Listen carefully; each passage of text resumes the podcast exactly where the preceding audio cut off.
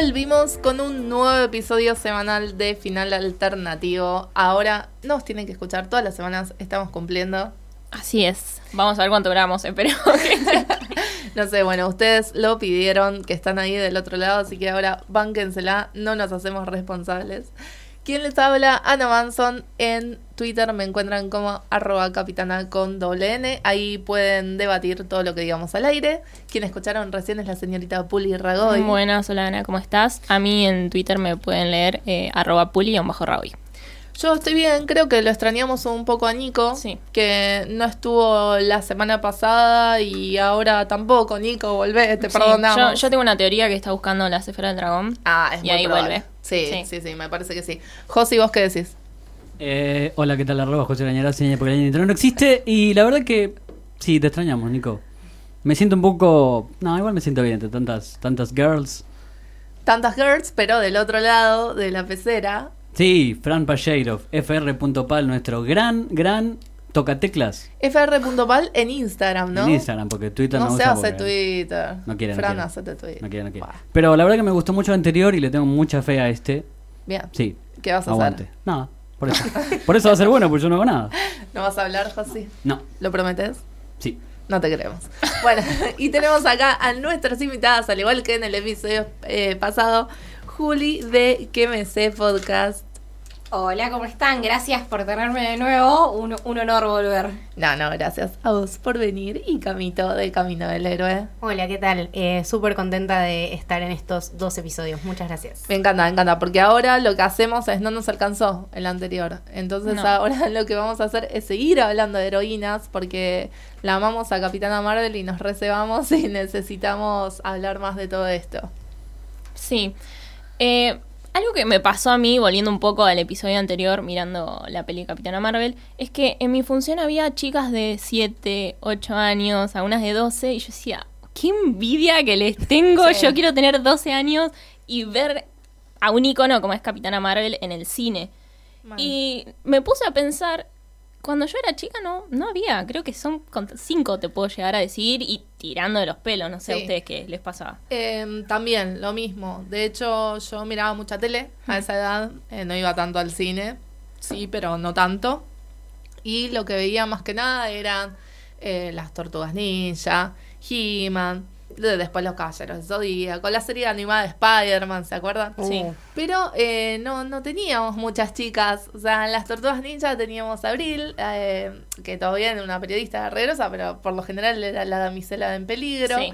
En los Caballeros del Zodíaco teníamos a Atena, que era una diosa súper recontragrosa, la diosa de la guerra, y sin embargo también todo el tiempo la, la secuestraban, este, era la damisela en peligro. Entonces digamos que no teníamos eh, muchas heroínas con las que sentirnos identificadas o a lo que aspirar. Sí, no, muy poco. A mí se me vienen ejemplos casi animados, Sí. pero en pantalla creo que siempre recurrimos a las mismas dos o tres. Sí, o a las princesas de Disney. Y exacto. Y Princesa de Disney no es modelo para seguir para nadie. Para nada. Por favor, de la chicas, base. niñas, por favor, no. Porque tenemos, todos son todas chicas que tienen que ser rescatadas, que Sí. solo encuentran sentido en su vida cuando encuentran un hombre que le puede dar sentido a esa vida.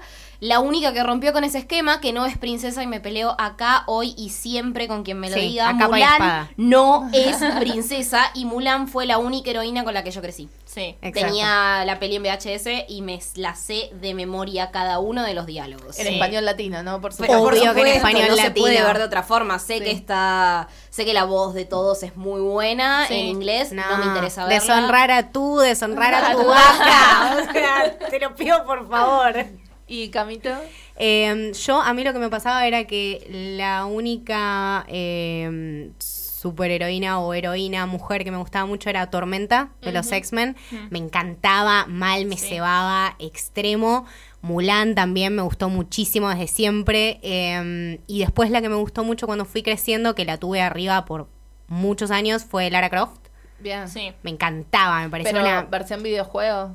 No, no, no, versión peli. Ah, versión bueno, peli. la. Claro, exacto. Eh, me encantaba, me pareció una mina eh, con todos los ovarios del mundo, eh, que había tenido un background súper jodido, que si bien era medio esta cosa de una nena cheta, que bueno, tiene todas las cosas del papi, no sé qué, pudo hacer algo mucho más. O sea, era era valiente, estaba dispuesta, era aventurera, era todo lo que yo veía y decía, ah, esta mina es una crack. Pues cabe aclarar que acá no, o sea, no queremos hablar de superheroínas, sino de heroínas Claro. en general, en el amplio sentido de la palabra. Y también, la verdad es que fue cambiando nuestra perspectiva, ¿no? No solo a medida que crecimos, sino también con los cambios sociales a nuestro alrededor. Ahora volvemos a ver lo que veíamos este, de chicas y nos damos cuenta de que la verdad que no teníamos mucho de dónde elegir. Sí, sí, sí. A mí me, me pasa, yo soy muy fanática, pero muy fanática de Spider-Man, de Sam, Sam Raimi. Y yo la amaba a ella, pero eh, lo veo ahora y es como, como todos los personajes femeninos, es bueno, o la mujer como el interés romántico, la mujer como a la que tiene que ser rescatada como era ella, o la mujer como también un obstáculo en, en, en el camino de- del héroe, era como, no, bueno, correte, básicamente. Y yo creo que eso, sí, esos Ah. son los tres puntos principales que se repitieron, creo que hasta no hace mucho, eh, en la representación femenina. Sí, y también la, la conocida mujer de Freezer, que es tipo agarras, agarra Ah, un personaje sí. femenino y matarlo para darle Sí. significado a este héroe. Sí, y eso se hizo, pero se, Un en- tópico de la cultura popular. sí. siempre, desde los cómics hasta las series, pasando por todo lo que haya entre medio, siempre se hizo No, eso. lo tenés explotado mal, sí, Exactamente, alto o si no, los personajes Fue de Gail mujeres. Simón, ¿no? Gail sí. Simón la que descubrió como esto e hizo toda su, su tesis. es que alrededor. sí, por supuesto. Y además también tenemos eh, como las mujeres en un, un montón de películas y series, eh, solo cuando están hablando, entre ellas están hablando de hombres. Ujú. Y no hablan de cosas, Sí. no me acuerdo ahora el nombre El del TED. test. Exactamente. ¿Y cuántas son las películas Sí. que se les ocurre que lo pasan? Porque son casi nulas. Nulas. Sí, creo que eran tres puntos. Uno eran dos personajes como mínimo Sí. que tengan nombre, Sí. después que conversen al menos una vez en la película claro. Y que- y, y que, que no, no sea hablen de de hombres. Exacto. Era, son- era la fórmula. Sí. Uh, terrible. Se me, Esos se me son- viene la favorita ahora que lo, Que- pa- lo- sí. se lo arrastra básicamente el test. Sí, Exactamente, y que los hombres, además, cuando aparecen, tampoco es que lo cumplen, porque la película no busca darlo vuelta de esa Sí. forma. No es que los hombres, cuando aparecen hablando entre ellos, hablan de mujeres, sino que hablan de cómo conseguir poder. Tal cual. Bueno, pero les proponemos a nuestros oyentes hacer eso, el, el test de Bechdel, que son de esos eh, tres puntitos re simples que parece una estupidez y decís, nah, dale, tiene que, Sí. tiene que existir ese diálogo Y- entre y dos no. personajes femeninos No. con hombre que hablen entre sí, otra cosa que no sea un hombre. Y no, no pasa. es increíble porque incluso en películas protagonizadas por mujeres no pasa.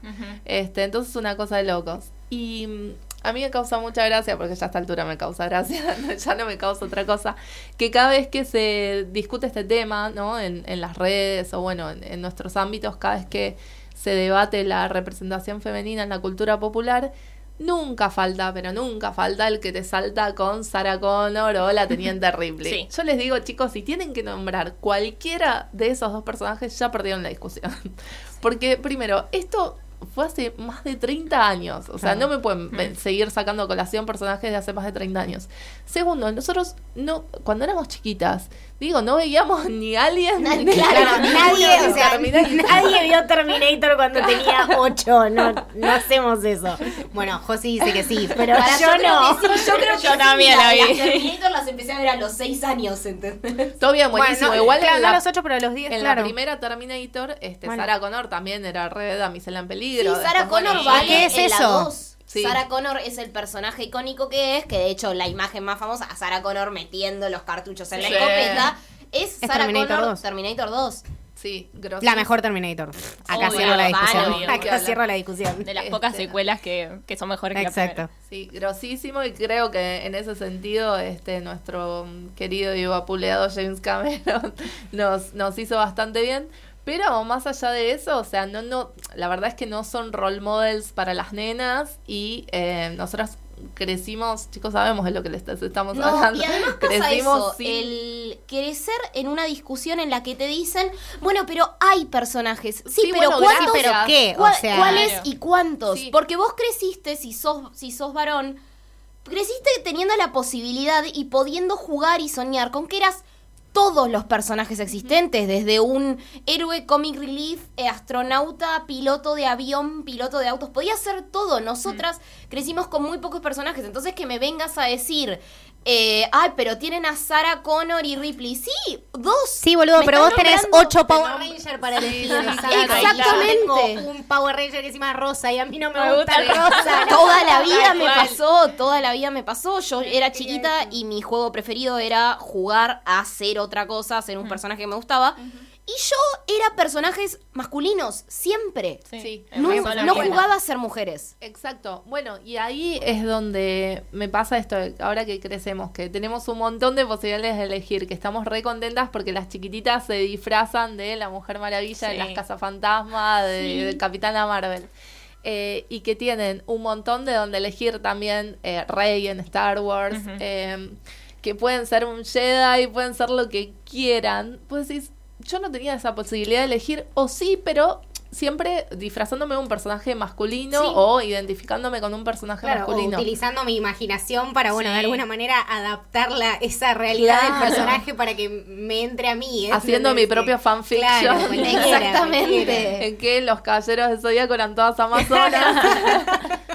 Yo acá quiero mencionar a, a uno de mis personajes favoritos de Disney, que creo que aparte es una película infravalorada a más no poder, que es Atlantis y Kida. Ah, sí, la puta madre, Kida, sí. yo la amo. Yo la tenía. única princesa que vale. Que vale, ahí está. Exacto. Yo tenía a Mulan y Kida allá arriba y listo. Hasta ahí llegaba. Sí. Igual, chicas, yo les quiero decir, bueno, justamente a mí las pri- mi infancia es el renacimiento de Disney, o sea, las princesas a partir de Ariel, de la Sirenita, en el 91. Ujú. Entonces yo crecí con las princesas, las amo, las amo por nostalgia y las amo por un montón de cosas. Sí. Sí, Pero obvio. obviamente me empezó a pasar, ¿no? Al, al empezar a ver todos estos problemas, como que, che, pero ¿qué onda esto? Y de hecho, hoy en día me pasa que con muchas películas me gusta más la villana, me Sí. gusta más Úrsula Obvio, que Úrsula Ariel. es mejor. Es Cuando tremendo. jugaba a ser mujeres yo era la mala. Siempre. Sí, Me yo también. gustaba el personaje malo porque tenía más historia, era Porque más tenía carácter. tenía Claro, carácter, O sea, tenía claro. una tenía personalidad. ¿entendés? La Claro. otra estaba esperando que la salve. Claro, hacía todo con un propósito. Sí. La otra estaba ahí como, bueno, yo no sé qué onda acá, pero yo quiero estar con mi príncipe. Pero yo Puta cantar y los Ariel, pajaritos sí. vienen. Igual, ponele, puedo volver a ver la historia de Ariel si eh, en el lugar del príncipe ponemos cualquier objetivo. O sea, ese era el objetivo Sí. de ella. Bueno, ponele que no era un interés romántico, era cualquier otra meta. Y ella hizo todo por esa otra meta. Pero también eh, pasa que hay problemas bastante graves de guion, como que por ejemplo, no sé, La Bella Durmiente tiene siete minutos de diálogo, creo que es en toda su Sí. película. Sí, sí, es una película que en su claro. propia película. Eh, Ariel, bueno, algo parecido, porque también estaba. Le saca la, la voz. voz, claro. Y aparte estaba. Dios mío, primero, explícito. Sí, Duele, primero el padre, después este el, el interés romántico. Además, convenga, el interés romántico se enamora de ella porque es linda. O sea, Tal el cual. tipo no tenía ni idea de qué pensaba. Sí. Capaz Bueno. la mina abría la boca y decía Exacto. De hecho, Dios, no, de hecho, Úrsula se lo dice y es un- una gran línea de diálogo. De tipo, calladita eres más bonita Sí. prácticamente. Sí, sí, es sí. tremendo. Es Bueno. tremendo si ironizas eso. Eh, en la en la princesa encantada Sí. que era una de yo de chiquita me encanta o sea me gustaba un montón tenía un videoclub a la vuelta de mi casa siempre Ah. iba me alquilaba la princesa encantada y mm, hace poco la volví a ver y había claro la Dodette la que se convertía sí, en cisne y había una, una línea que el, el príncipe estaba hablando con su counselor y le decía, bueno, pero yo me quiero casar con ella porque yo la amo, eh, pero tengo vergüenza, no sé qué decirle le digo, no sé, le dije, ¿qué le puedes decir? Y que, que es muy linda. Y eso es todo lo que le vas a decir, le dice. Y, y- y esa es la única, creo que es la única línea así como significativa eh, en contra de toda esta naturalización de, de la mujer como callada que teníamos siempre y que la verdad nunca lo vimos como algo malo hasta ahora, o sea, hasta que se empieza a vocalizar el problema y la, y la poca representación, uno seguía, o Sí. sea, nada, uno fluía, pero bueno. Sí, seguís la corriente también porque sos chico y no Claro. tenés las herramientas necesarias para eso, pero, pero ponele ahora, me parece que en ese sentido que decís vos, por suerte, están cambiando mucho las cosas. Eh, me acuerdo del último tráiler de Spider-Man, Spider-Man Far From Home, que él le dice a el personaje Ah. de Zendaya, está muy buena. You look so pretty. Sí, y ella le dice, y por lo tanto tengo valor. Therefore I have value. Tremendo. Te quiero. Mal, es muy bueno como de esto de ser valiosos en función a nuestro eh, aspecto. Entonces, eh, la verdad es que Disney nos enseñó un montón eso en esas películas. Y, y yo soy la primera en criticarlo, o sea, las amo, me encantan, pero, pero si te pones a analizar hay un montón de cosas que, que están mal. Y lo bueno es que van cambiando acorde a los tiempos. Fueron Eso evolucionando. sí, sí. Eh, tenemos para mí el primer caso que se nota de eh, el primer intento que tienen de una princesa un poco más diferente es Rapunzel en Tangled, Sí. pero Mm. hasta ahí porque también está, o sea, ella empieza a vivir cuando aparece este Claro, cuando la libera Eugene. cuando- Claro. claro. cuando viene Eugene o Flynn Rider, que tiene el nombre Claro. más cool del planeta, Flynn Rider. Además tiene la voz de Zachary Levy, así que ya Sí, está es todo bien. Em, Olvidémonos de Chayanne, por favor. yo la vi en inglés y la voy a ver siempre en inglés. Es Zachary Levy y Mandy Moore. Sí, el sí, resto no la vi en vale. inglés porque ya salió cuando era grande también en Claro, Claro, pasa exacto, eso. Empiezan a salir después de determinada época en la que uno no puede ver películas traducidas. Claro. Claro, siempre. Eh, y eso fue un intento. Después aparece Pixar y Pixar, dueño de todo lo que está bien, Sí, siempre. hace em, Brave. Brave. Y tenés Sí, a hermoso. Mérida, que es una princesa que se para ahí y dice, yo voy a pelear por mi mano. Sí.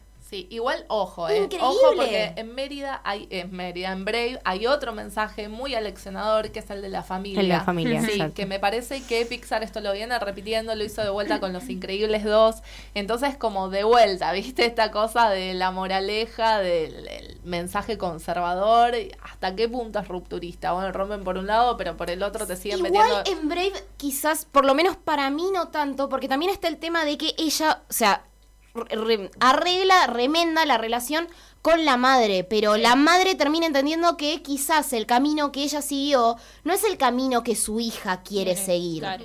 O sea, está esta cosa también de decir, bueno, está bien, vos vas a hacer tu vida y quizás vos querés ser arquera Sí. y, y nada más. Igual, Eh, bueno, nada, de a poco. Claro, Claro, tampoco o sea, vamos fue, el, claro, fue primer todo. paso en, en- de muchos que, que se tienen que dar. Claro, todavía nos falta ver heroínas que no sean heterosexuales, me parece, primero. Sí, ni que hablar. Bueno, Wink, ahora Capitana se... Marvel, Wink. sí, y se especula mucho con Elsa También, también. ay, Sí, ojalá, sería sí, tan sí, feliz sí. si pasa eso. Bueno, Bueno, el- Frozen también, hay, que, hay que aplaudir lo de Claro. Frozen porque la película giraba en el, bueno, el amor verdadero que te va a salvar de, de- del pelo blanco, básicamente. y uno al final piensa que va a ser el príncipe y al final termina siendo el, armo- el amor de eh, hermanas. Es y es Aparte- buenísimo. Aparte, Elsa Sí. está todo el tiempo diciéndole a Ana, o sea, vos no te podés enamorar de alguien que conociste hace Sí, cinco sí, minutos. sí. Y tiene toda la razón, o sea, el chabón se quería aprovechar. eh, eh, es una... Creo que también igual tiene mucho esto de la familia, de bueno, de siempre recaer en, en el apoyo de la familia, qué sé yo, pero que, que, que Pero va un poquito más allá. sí, sí. Es Sí, otra pero no es el tema de formar una familia, que el sueño de tu vida es tener una exacto. familia, sino el centrate en la familia que tenés. Que y es la familia que tenés claro. también es elegida y eso también se ve en, otra, en, en algunas películas también se hace hincapié Sí. en el tema de la familia no siempre es la que te tocó, sino la que elegís. Y eso también es muy importante. Bueno, de hecho, eh, en Frozen me parece también porque ellas se separan por las circunstancias de la vida. Prácticamente los padres las separan. Claro. Y, y ellas se eligen volver a juntarse. Entonces, eso es hermoso. Chicos, yo la vi con mi hermana y me lloré toda la película.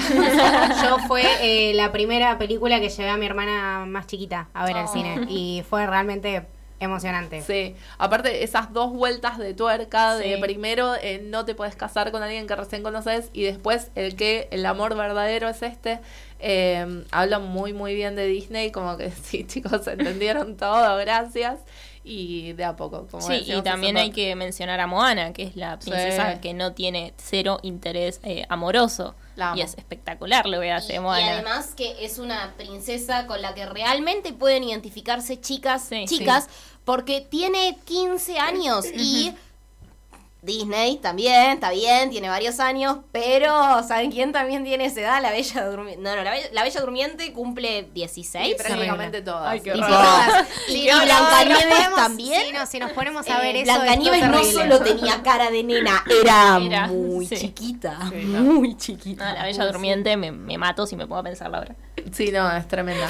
Eh, pero sí, lo de Moana es hermoso. Encima de esto, también eh, hay una realidad es que se sale de un molde más allá de la historia, que también se sale de un molde físico. O sea, Moana es muy distinta a todas sus antecesoras y, y eso es hermoso también, porque te podrían haber hecho la princesa occidentalizada que hacen siempre. Y, y sin embargo por ahí también, entonces como que de a poquito Disney rompe todos sus moldes. Sí, no, también el tema este de que me acuerdo que habían contratado a cantantes de la lengua Sí. nativa de la isla donde era Moana, como para que hagan todo. O sea, están teniendo mucha más conciencia, se están despertando y están viendo muchas de estas cosas que están mal y las están cambiando. Sí. Pero todavía falta un largo camino. Falta un montón, pero bueno, es re importante porque todo esto crea sentido para, para los más pibitos. Y otra, sí, y otra de, de las heroínas Sí. también era eh, Nani. Sí, De De Lilo. Lilo y Stitch. Sí. Sí. La Sí. hermana que se hacía Sí. cargo de la más chica después de la muerte de los padres, Claro, que o buscaba sea, laburo, que, el otro- el otro que era un no tengo tiempo para una relación en sí, este momento. Sí, sí, sí. ¡Es genial! Sí, sí. No, lo, lo tiró, lo tiró José ahí en Vamos, Josi. voz en off. Igual nunca la vi, ¿eh? O sea, No, no, no. ¿No viste Lilo y Stitch? Chicas, no vi nada de Disney. No, no Bueno, vi no, Moana, no, no. vi Brave. Tal vez este año hagamos un desafío. José Sí. mira películas de Disney. Tal Sí, vez. por favor. Sí, porque este es un tema recurrente en nuestro podcast. De hecho, desde la primera temporada le venimos insistiendo, así que vamos a hacer desafío Disney. Háganle para una José. lista Sí. de películas que sí o sí tenés que ver. No, se puede elegir poner unas 20 películas de decir sí o sí. Unas 20. 20 películas no es nada, te las No ves es en nada, dos semanas. José, es Disney, tenés que verlo. Sí, ni que hablar. Igual nada, y hay un momento para todo y la verdad que es una lástima que no las hayas, no las hayas visto en tu infancia, pero bueno. Ya saben que mi educación no incluyó Disney. Yo escuchaba a los Ramones, basta de Disney. Bueno, no, está muy bien, está muy bien. Los Ramones también están muy bien, pero las pelis de Disney son lindas. Igual No tenés que limitarte. Me preocupa que me dijeron la lista. No, te la reducimos a 20. O sea, dale. ¿Cuántas películas de Y Disney? estamos siendo muy generosas Sí. con 20. Sí. Somos divinas. Pero duran Sí. una hora y media. Una no curaduría. Sí, la verdad, un Bueno, laburo bárbaro. Hashtag final alternativo que tal vez José mire. Y Ana tal vez mire terror. No sabemos. Tal vez, sí, sí, este Puli tal vez se mire todas las Rápido y Furioso y todas las de Ay. Michael Bay. Uf, Creo que no. voy a dejar el podcast hoy mismo. Creo que por Michael Bay yo dejaría un poco. Sí. y a Nico le íbamos a asignar musicales, me parece. Bueno, pero volviendo al tema, la cuestión es que eh, nos criamos con esto y lo que me parece maravilloso de hoy en día es que estas chicas chiquitas que ahora tienen la edad que nosotros teníamos cuando miraban o cuando mirábamos todo eso puedan tener una serie de heroínas entre las que elegir, como decíamos hoy, o sea, no que se ajusten a un estereotipo, sino que puedan ser muchas cosas distintas. Eh, un ensayo que a mí me conmovió muchísimo, que mm, escribió una chica en Tumblr, en inglés, que yo me tomé el atrevimiento de traducirlo y ponerlo en mi blog, porque hablaba justamente de esto, de lo que le dejó cuando vio Cazafantasmas. Sí. Cazafantasmas, este, la versión de Paul Feig con protagonistas femeninas y con Ujú. Chris Hemsworth, que hablábamos el capítulo anterior, que eh, decía, me hubiera encantado ver esto de chica, pero me hubiera, no sé si me hubiera cambiado la vida, pero sí me hubiera inspirado a por ahí hacer otro tipo de cosas o a hacerlas más rápido o a sentirme mejor Sí. conmigo misma, etcétera. Es muy hermoso. Sí, sentirse mejor con consigo misma creo que es la clave. O Sí. si no, más bien a decirte que tenés la libertad de hacer lo que, lo que querés. O sea, y.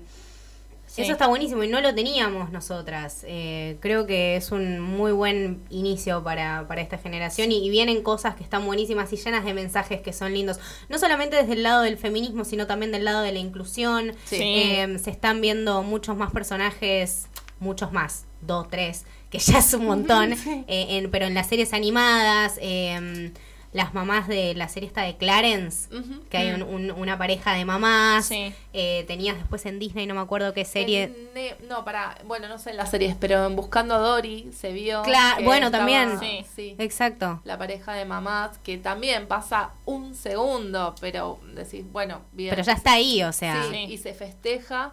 Porque claro, muchos dicen, bueno, pero le festejas eso a Disney, ¿qué asume? Y sí, obvio que se lo festejo, porque llega, es, es lo más masivo que hay. Y llega Sí. un montón de gente y, y construye sentido para estos chicos. Pero aparte estamos festejando parejas heterosexuales hace Claro, no me un millón de años. Está o sea, shipeando a Thor con Carol, Claro. déjame en paz. Déjame en paz. y, por favor, dejen de tener chips tan heterosexuales, me hacen mal. Pero no, sí, eh, para mí que hay muchos cambios que están que se vienen, pero de las pelis que, que vimos nosotras, así en las estoy recordando y no, no me acuerdo. eh, en su momento cuando vi Kill Bill, Sí. también The Bride, pero The Bride también a la vez está, o sea, hace todo esto como una movida de venganza eh, por un chabón que le cagó la Sí. vida. eh, Sí, en realidad, mira, yo Kill Bill tengo una interpretación bastante distinta.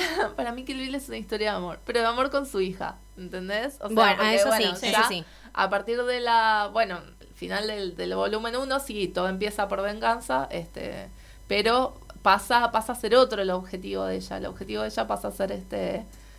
Bueno, es- casi el final, pero no importa, igual. Sí, pasa sí, a ser sí. recuperar a su hija y a mí me, me encanta, me encanta ese final, me encanta cómo termina, eh, me, me vuelve loca, me parece que es un mensaje hermoso, más que está escrito por un hombre, Quentin Tarantino, que puso de moda todo esto de eh, las películas como Perros de la Calle, que fueron copiadas al infinitum, eh, con cero eh, protagonistas femeninas y con diálogos que, bueno, obviamente no pasan un Bechdel test ni por casualidad. Entonces yo la verdad que a partir de Kill Bill amé, amé a Tarantino y me encanta que siempre a partir de ahí como que haya reivindicado eh, a, sus, a sus personajes femeninos. Bueno, eh, también en, en Bastardo sin Gloria. Sí, que hablar. Yana es, es- increíble, te sí. prende fue un teatro, o sea, a la mina no le importa nada, planeó todo, o sea, viene un laburo extenso, eh, le pasaron mil cosas en el medio, no se deja pisotear, o sea, tenemos muchas cosas Sí. buenas, pero bueno, También las nos villanas, costó. o sea, en The Hateful Eight de Sí, Tarantino sí. también el personaje de Alison Leigh, creo que es el nombre. Jennifer Jason Jennifer, Leigh. Jennifer Es, Jason. Leigh.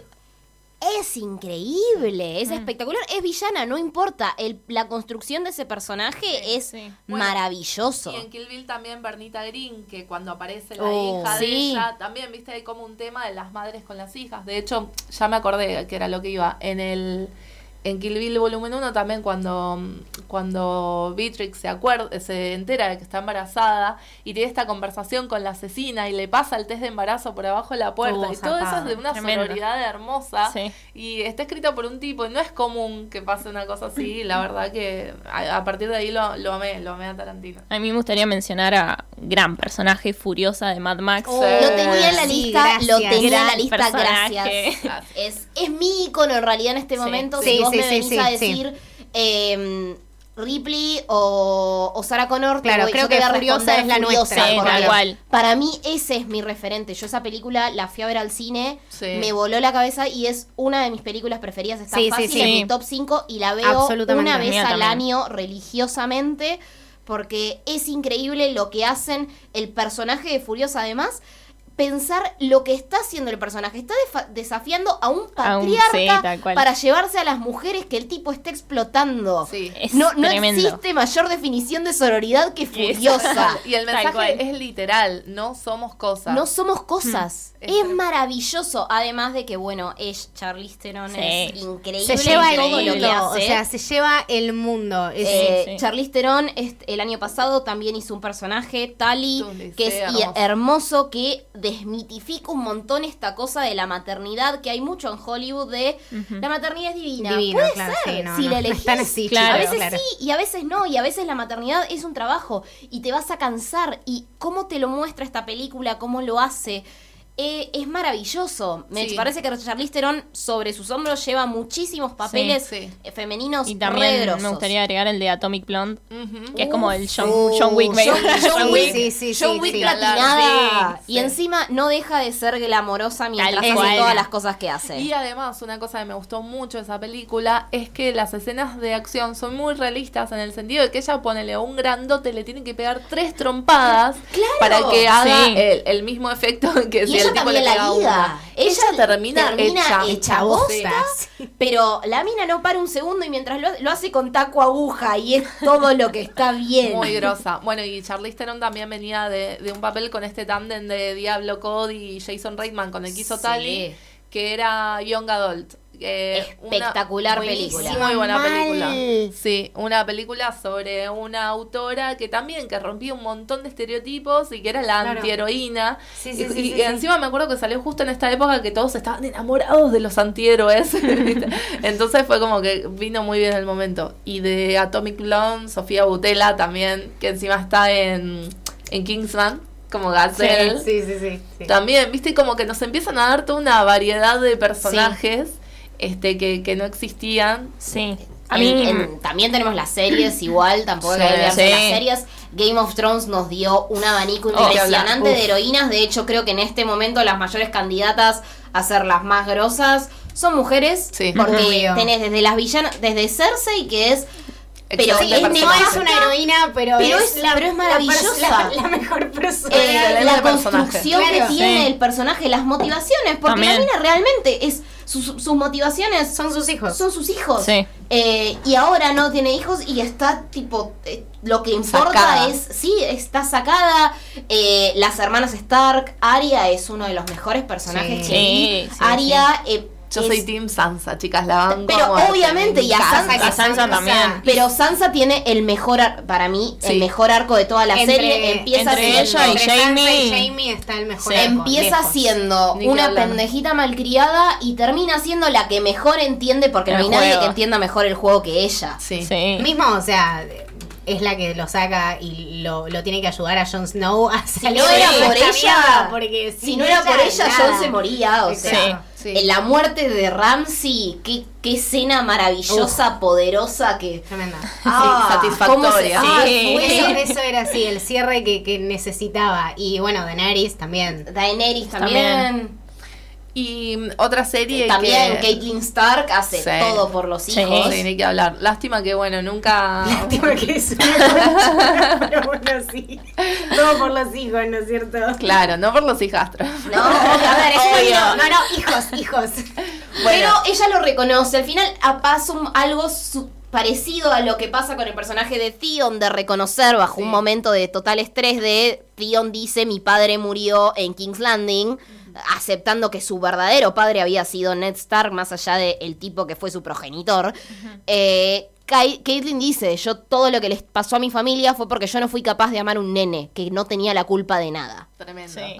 Hay una especie de Mea culpa. culpa, claro, tarde, pero bueno, Sí. estuvo, intentó. Sí, ni que hablar. Este, no, igual ya sea lástima que nunca lo de Lady Stoneheart, ¿no? Sí, en la sí. serie, pero bueno.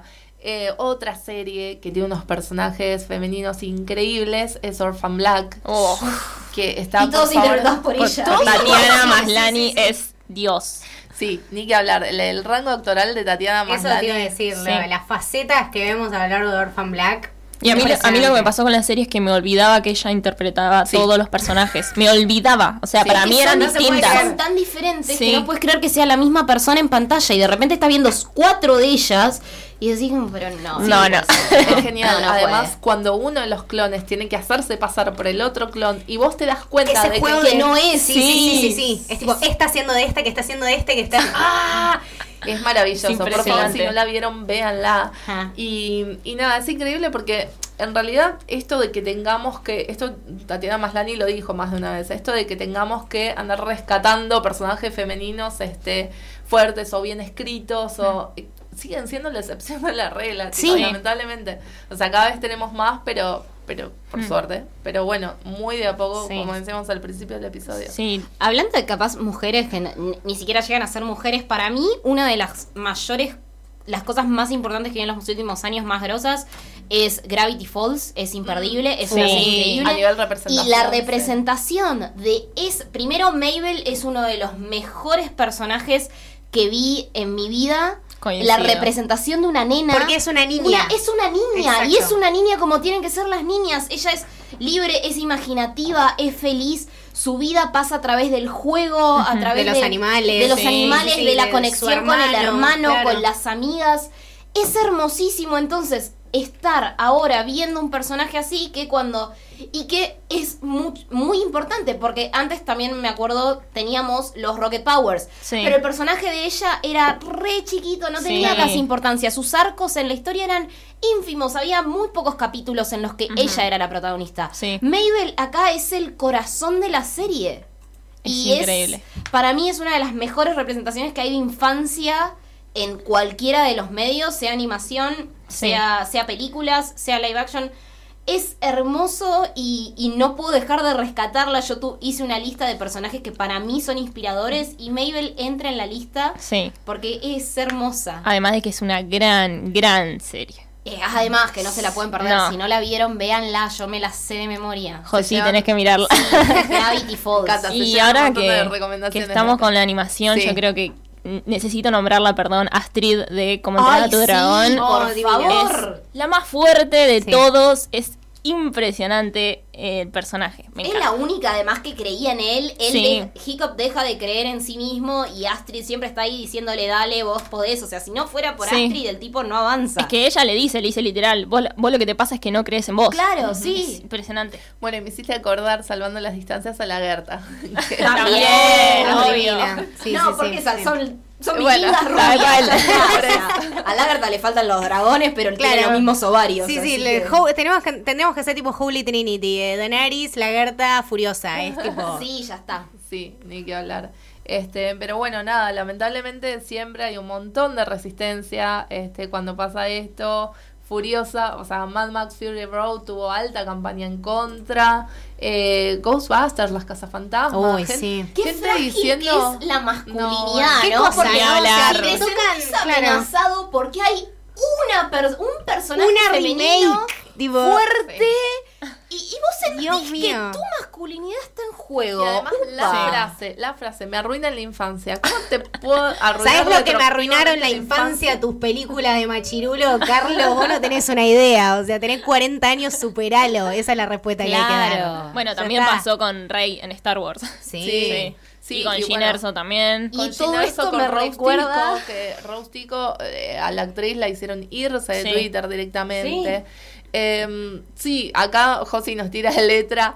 Eh, Anna Gunn, el personaje de Skyler en, en Breaking Bad, justo que hablábamos. Alto hate Sí, recibió aparte. tremendo. Ella escribió una carta, de hecho, si pueden leanla, como diciendo, no puedo entender cómo mi personaje recibió tanto odio, entonces me puse a pensar qué, qué hay mal en la sociedad como para que pase esto y por qué se lo banca tanto a Walter White, que es alto. El tema es eso, ¿no? No entender, o sea, porque ponele, a mí Skyler no fue un personaje que nunca me gustó porque muchas de las cosas que hicieron a mí me parecían recontra hipócritas, pero jamás me pareció un buen personaje Walter White, no me pareció un modelo a seguir, en todo caso mi Claro. corazón siempre estuvo con Jesse Pinkman Claro. en esta serie. Pero decir que Walter era una gran persona y que Skyler no, es como, bueno, estamos Ay, Ajá, un señor que cocina metanfetamina para su familia. Sí, de una, buena persona. Claro, vos decís, tipo, el tipo Hombre trabajador, ¿entendés? Porque tenía pero que por salir a ganarse el pan, porque cómo podía ser, ¿entendés? Se Exactamente, sienten bueno, ofendidos. acá José habla de Mad Men. Peggy Sí, es uno de los mejores personajes que hubieron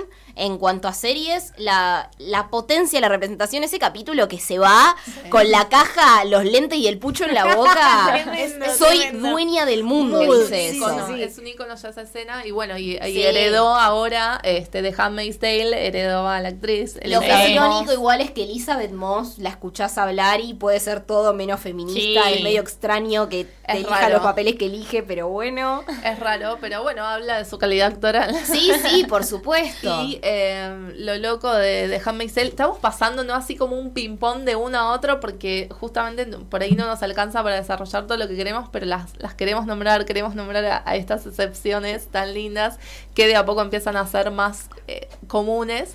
Tenemos en pantalla en este momento a Yamila Yamil, Ah, que es una amo, ídola. Dios, Tajani. la amo, la amo. Tahani. Al Yamil, además, también se llama. Tahani de The Good Place, este, que bueno, no solo su, su personaje es maravilloso, caricaturesco, hermoso, sino que ella, la actriz, es este, una activista. Impresionante Sí, los tremendo. mensajes que deja en Instagram, en Twitter. Me acuerdo eh, la vez que había subido una foto eh, de un photoshoot que le habían hecho y que ella, o sea, eh, Marcó todas las cosas que no las, tenía. las imperfecciones que tenía, Sí. que claramente en la imagen no están. Están photoshopeadas, Eh, sí. Nada, me parece una persona súper auténtica, súper fresca, que rompe con todos los estereotipos que, que venimos viendo Sí. y que además tiene un buen mensaje para dar, que no es Claro. simplemente la imagen, que realmente hace algo con eso. Y de vuelta, da Es- mensajes. Es original. La mina fue una alfombra roja, tipo con un vestido, y dijo: Y es invierno, así que yo no me voy a cagar de frío. Y mostró en cámara que abajo tenía Un un jean. jean, ¿entendés? La mina es una cual. genia. Una Tal genia, cual, y de vuelta, da mensajes que vos decís, esto tendría que ser lo más normal del mundo, pero bueno, ya está, nos fuimos por las ramas. La cuestión es que, por suerte, de a poco, como decíamos, esto está cambiando y por suerte no solo dentro de la pantalla, sino también afuera. Tenemos a íconos como Yamila Yamil y un montón de gente levantando la voz y diciendo, che, eh, no me voy a callar más. Eh, también, bueno, hace un rato hablábamos de que habían, por todo el bullying, todo el boicot que se armó, habían sacado en las redes a, a la actriz que hizo de Rostico, a Leslie Jones cuando hizo Ghostbusters. Eh, Rey, eh, también en su momento Daisy Ridley Sí. se tuvo que ir cuando se reveló que ella era la protagonista de Star Wars. Lo bueno es que en algún momento todas ellas volvieron y si pueden busquen el, el- la, la declaración que hizo Kelly Marie Trump, que es la, Tremenda. la actriz que hace Rostico, diciendo, che, no, ¿sabes qué? Toda mi vida me hicieron bullying por esto, toda mi vida me dijeron que tenía que estar callada, que estaba mal para la sociedad, entonces yo ahora no me voy a callar más, voy a usar esta voz que tengo y no, les tenemos miedo, básicamente. Que eso me parece que es lo más importante, o sea, esta, esta posibilidad de reinventarse y de tomar todo lo malo que te dijeron y convertirlo en algo y hacer algo con eso, creo que eso es lo que al final marca la diferencia. Y si no, nada, eh, quedarse callados y esperar los resultados. Con Capitana Marvel pasó lo mismo, fue una intensa campaña de hate, de por qué no sonríe, de esta mina no puede, y nos entregaron una peli que es una maravilla. Entonces creo que hay que callarse un poco más y escuchar. Ni Y- que hablar. Y me encanta el ejemplo que tiraste porque justamente en Capitana Marvel está esta frase Oh, que no la dijimos Sí. en el capítulo anterior y por suerte ahora tenemos la oportunidad de hacerlo de no te tengo que demostrar nada. Sí. Y ahí me y parece aparte que está la ella, clave. ella sube el diario y no dice nada y es como pasó en la película. Sí, ¿O no? Sí, sí, tal cual. Como Esto- que pasó y le cerró la boca a todos. Bueno, de hecho, eh, todos dicen esa escena, la que vos decís, la del diario, se había filmado antes Sí. de que saliera el tráiler y que la gente decía, che, ¿por qué no sonreís un poquito más? Claro. Entonces es como son tan Ah, predecibles. novios son, sí. Sí, que ya ni siquiera... Además, perdón, pero nunca vi que pidieran que el Capi sonría. Bueno, obvio, O sea, obvio. ¿por qué tiene que sonreír ella? Porque es Sí, mujer. exacto. Así como yo me tengo que bancar en la calle si un día estoy de mal humor y estoy con cara de culo, que venga cualquier tipo a decirme, ay, sonreí. Y si no quiero, Y tal cual.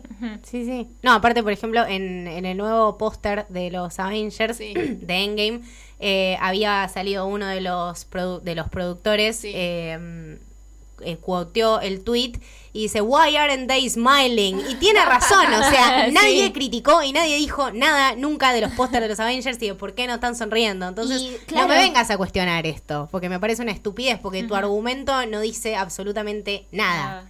Entonces, no, además la necesidad de esto de comparar y decir como, bueno, pero porque Wonder Woman, Wonder Woman es un personaje diferente desde su génesis. Sí. Lo Sí. que transmite el personaje de, de Diana es otra cosa. Es otro mensaje, es otra su motivación, es un personaje distinto y acepta que así como Diana y se, mo- se vio en su película es puro amor y corazón y no para de sonreír porque Sí. todo le parece maravilloso y sorprendente.